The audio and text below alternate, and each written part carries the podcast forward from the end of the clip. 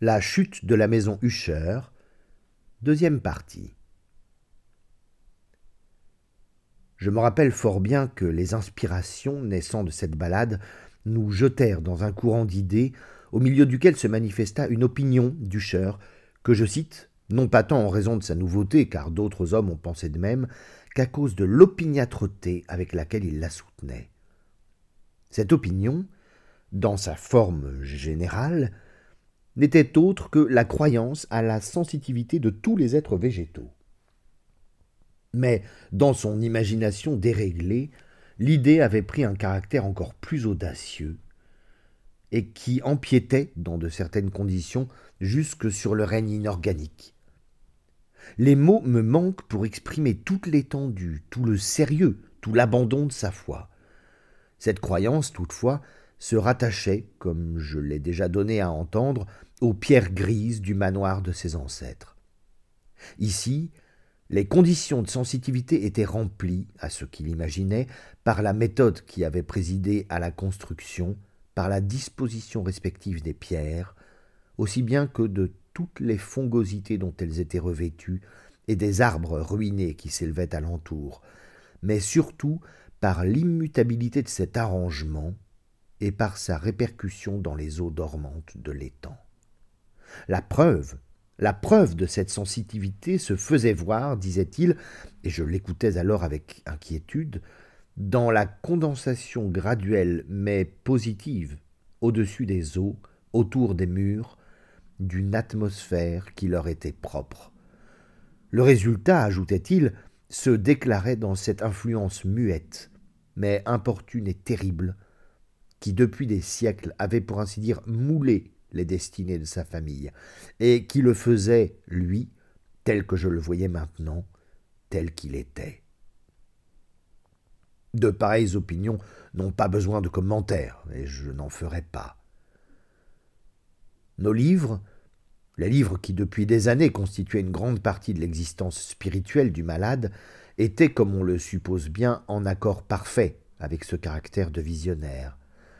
Nous analysions ensemble des ouvrages tels que Le Ver vert et La Chartreuse de Gresset, Le Belphégor de Machiavel, Les merveilles du ciel et de l'enfer de Swedenborg, Le voyage souterrain de Nicolas Klim par Holberg, La chiromancie de Robin Flood, de Jean d'Aginé et de La Chambre, Le voyage dans le bleu de Tieck, et La Cité du Soleil de Campanella.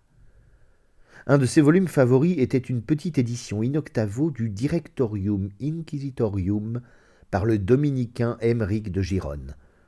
Et il y avait des passages dans Pomponius Mela à propos des anciens satyres africains et des aégipans sur lesquels Usher rêvassait pendant des heures.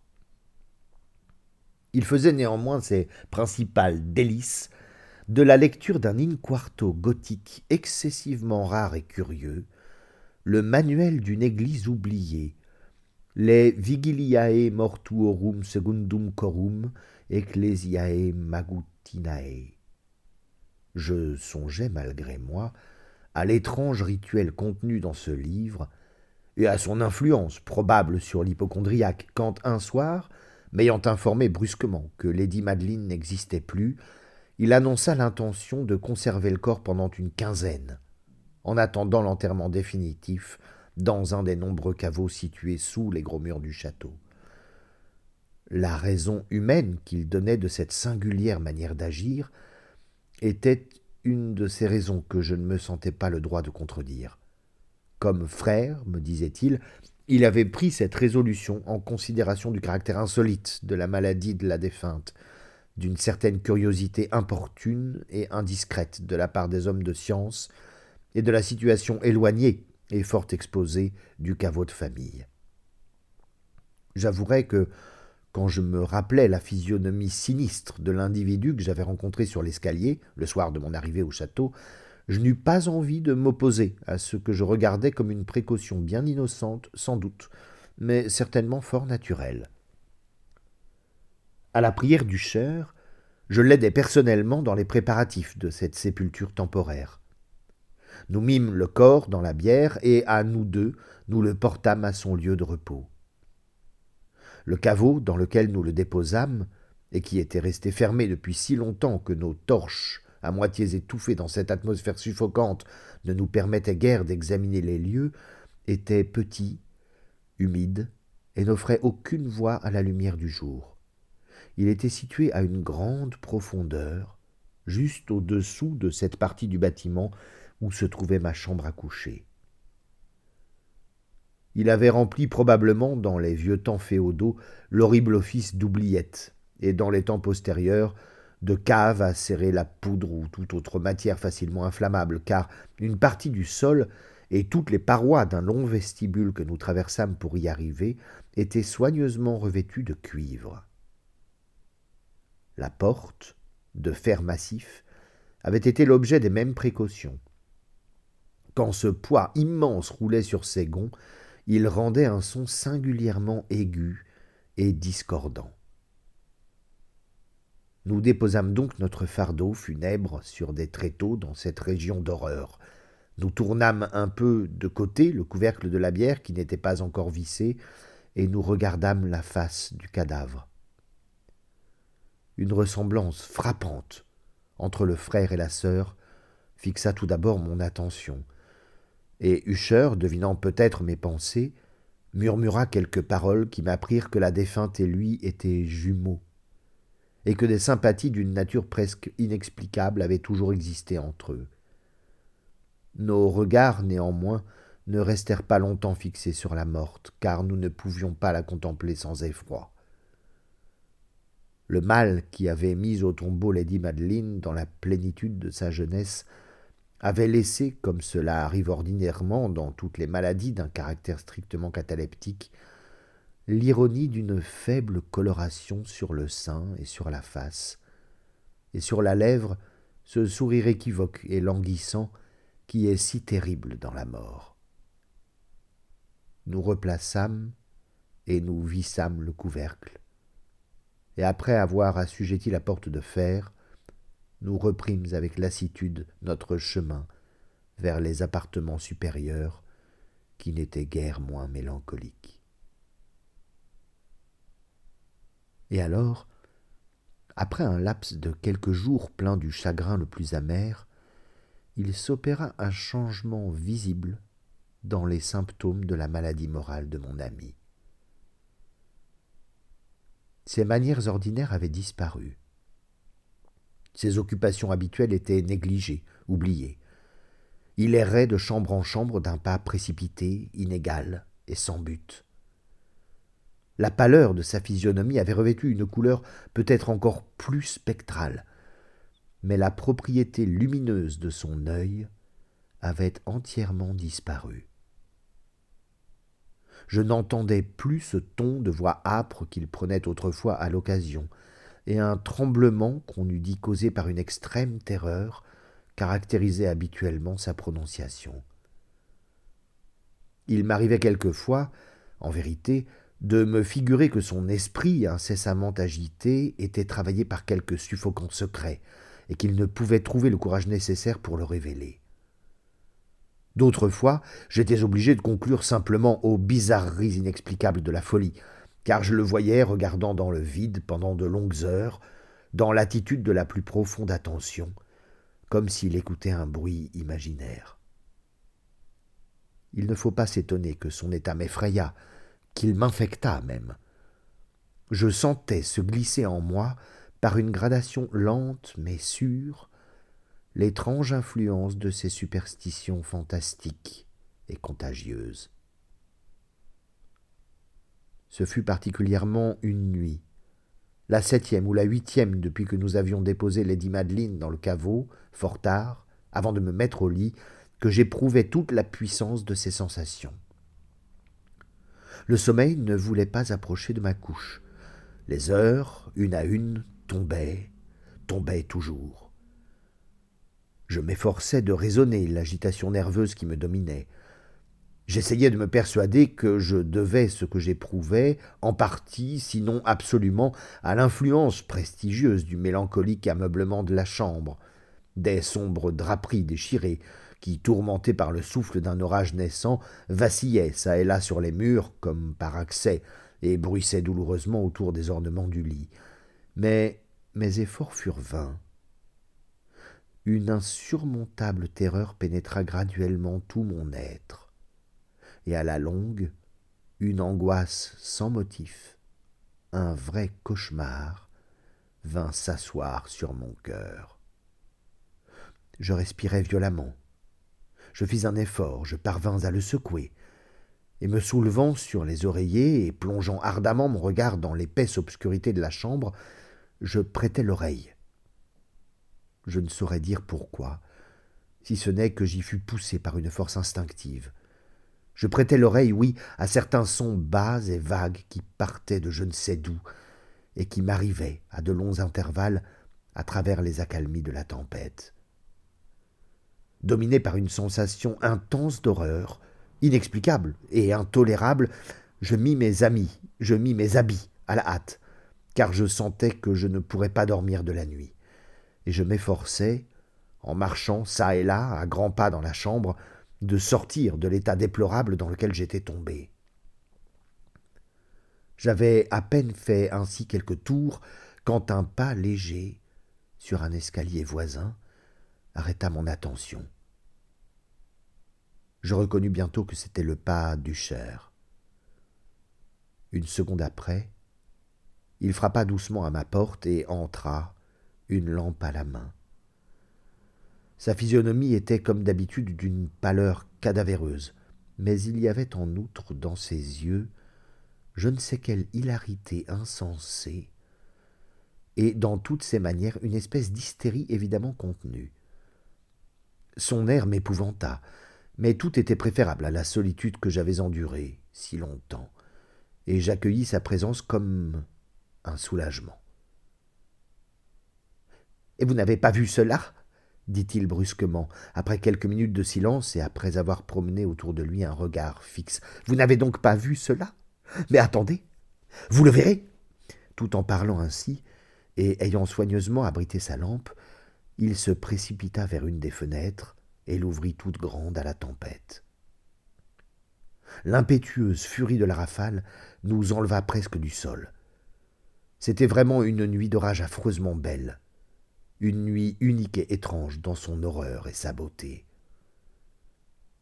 Un tourbillon s'était probablement concentré dans notre voisinage car il y avait des changements fréquents et violents dans la direction du vent, et l'excessive densité des nuages, maintenant descendus si bas qu'il pesait presque sur les tourelles du château, ne nous empêchait pas d'apprécier la vélocité vivante avec laquelle ils accouraient l'un contre l'autre de tous les points de l'horizon, au lieu de se perdre dans l'espace. Leur excessive densité ne nous empêchait pas de voir ce phénomène.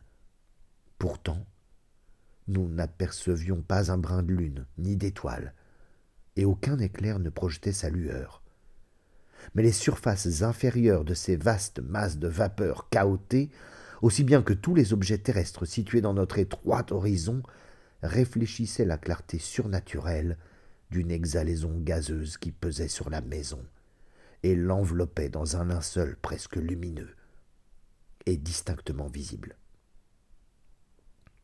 Vous ne devez pas voir cela. Vous ne contemplerez pas cela, dis-je en frissonnant à et je le ramenai avec une douce violence de la fenêtre vers un fauteuil. Ces spectacles qui vous mettent hors de vous sont des phénomènes purement électriques et fort ordinaires, ou peut-être tirent-ils leur funeste origine des miasmes fétides de l'étang. Fermons cette fenêtre. L'air est glacé et dangereux pour votre constitution. Voici un de vos romans favoris. Je lirai, et vous écouterez, et nous passerons ainsi cette terrible nuit ensemble.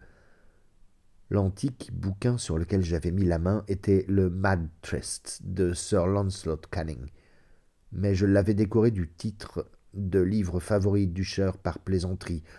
Titre plaisanterie car en vérité, dans sa niaise et baroque prolixité, il n'y avait pas grande pâture pour la haute spiritualité de mon ami.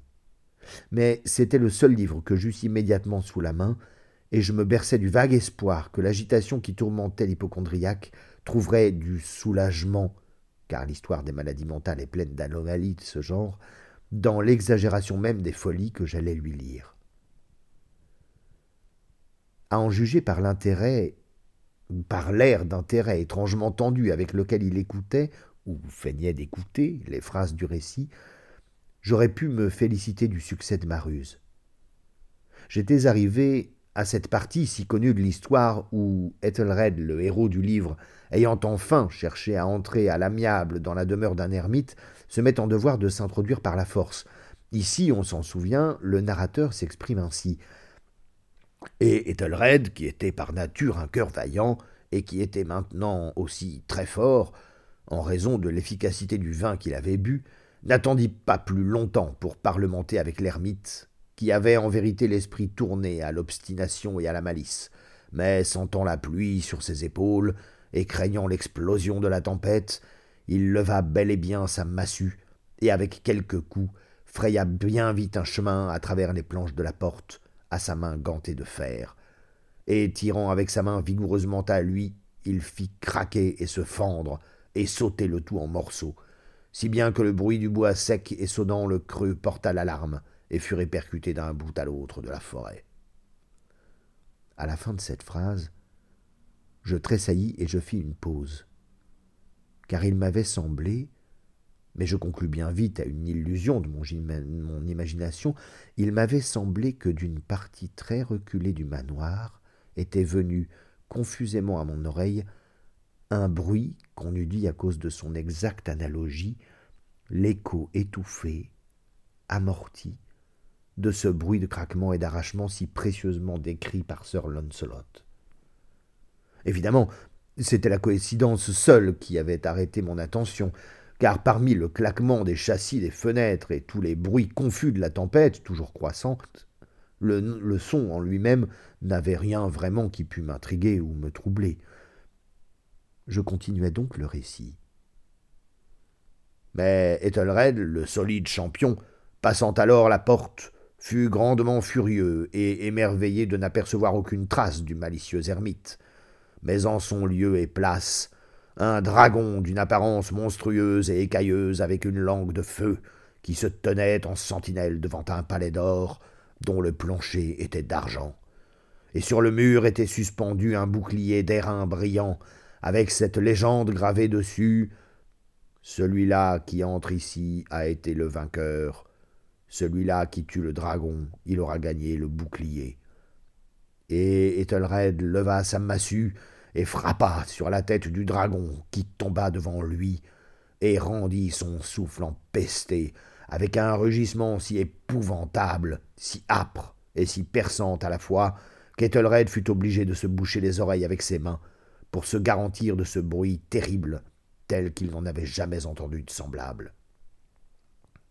Ici, je fis brusquement une nouvelle pause, et cette fois avec un sentiment de violent étonnement, car il n'y avait pas lieu à douter que je n'eusse réellement entendu, dans quelle direction il m'était impossible de le deviner, un son affaibli et comme lointain, mais âpre, prolongé, singulièrement perçant et grinçant, l'exacte contrepartie, du cri surnaturel du dragon décrit par le romancier et tel que mon imagination se l'était déjà figuré.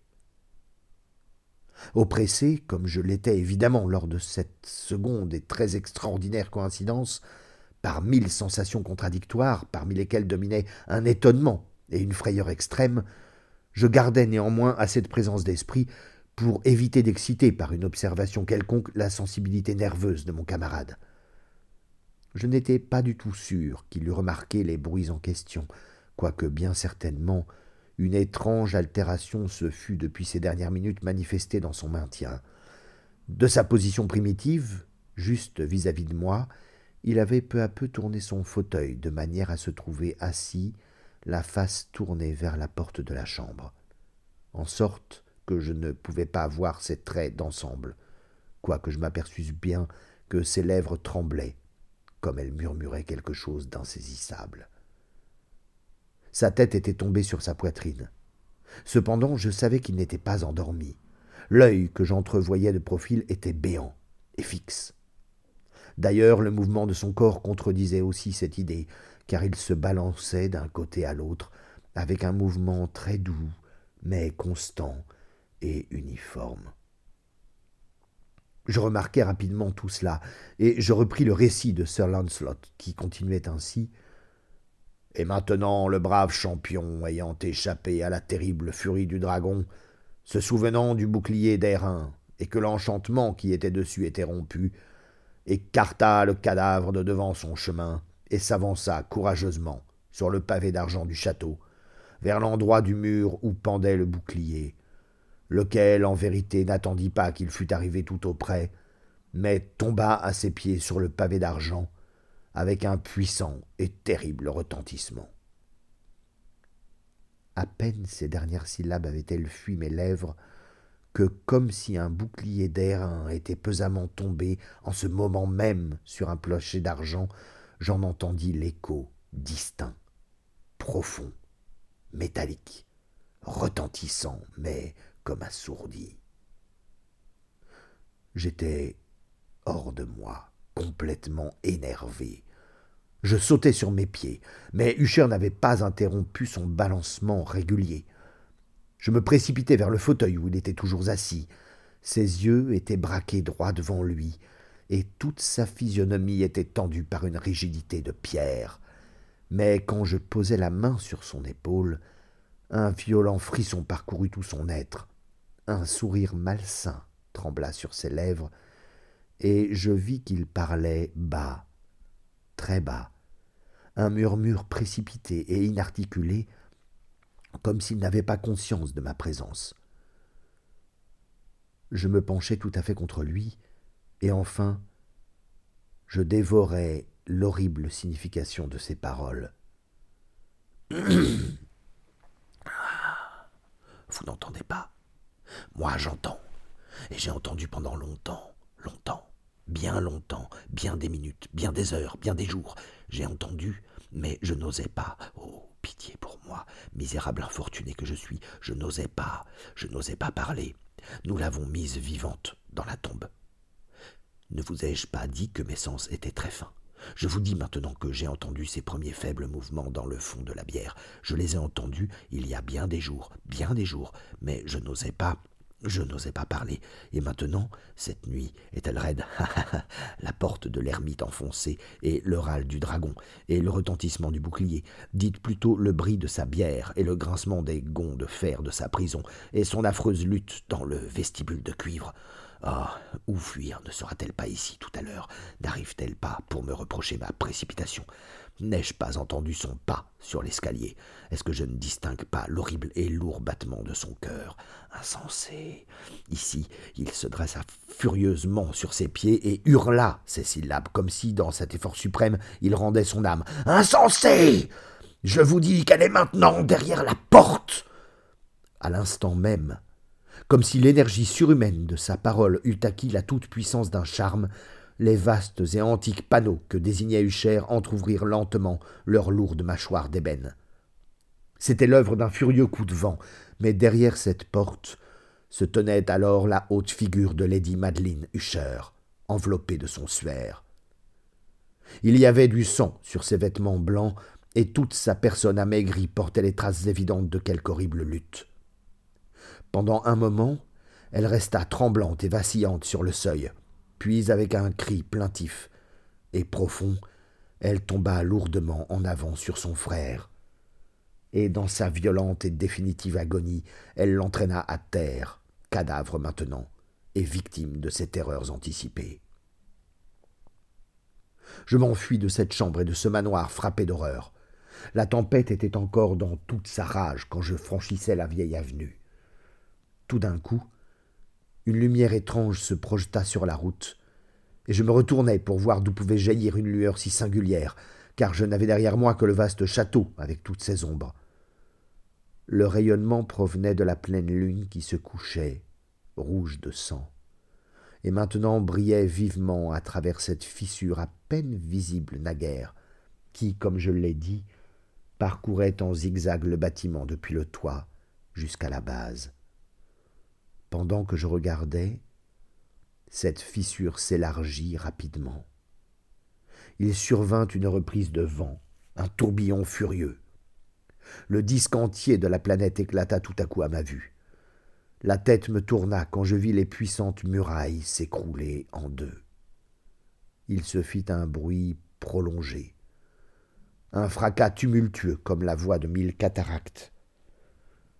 Et l'étang profond et croupi, placé à mes pieds, se referma tristement et silencieusement sur les ruines de la maison Usher.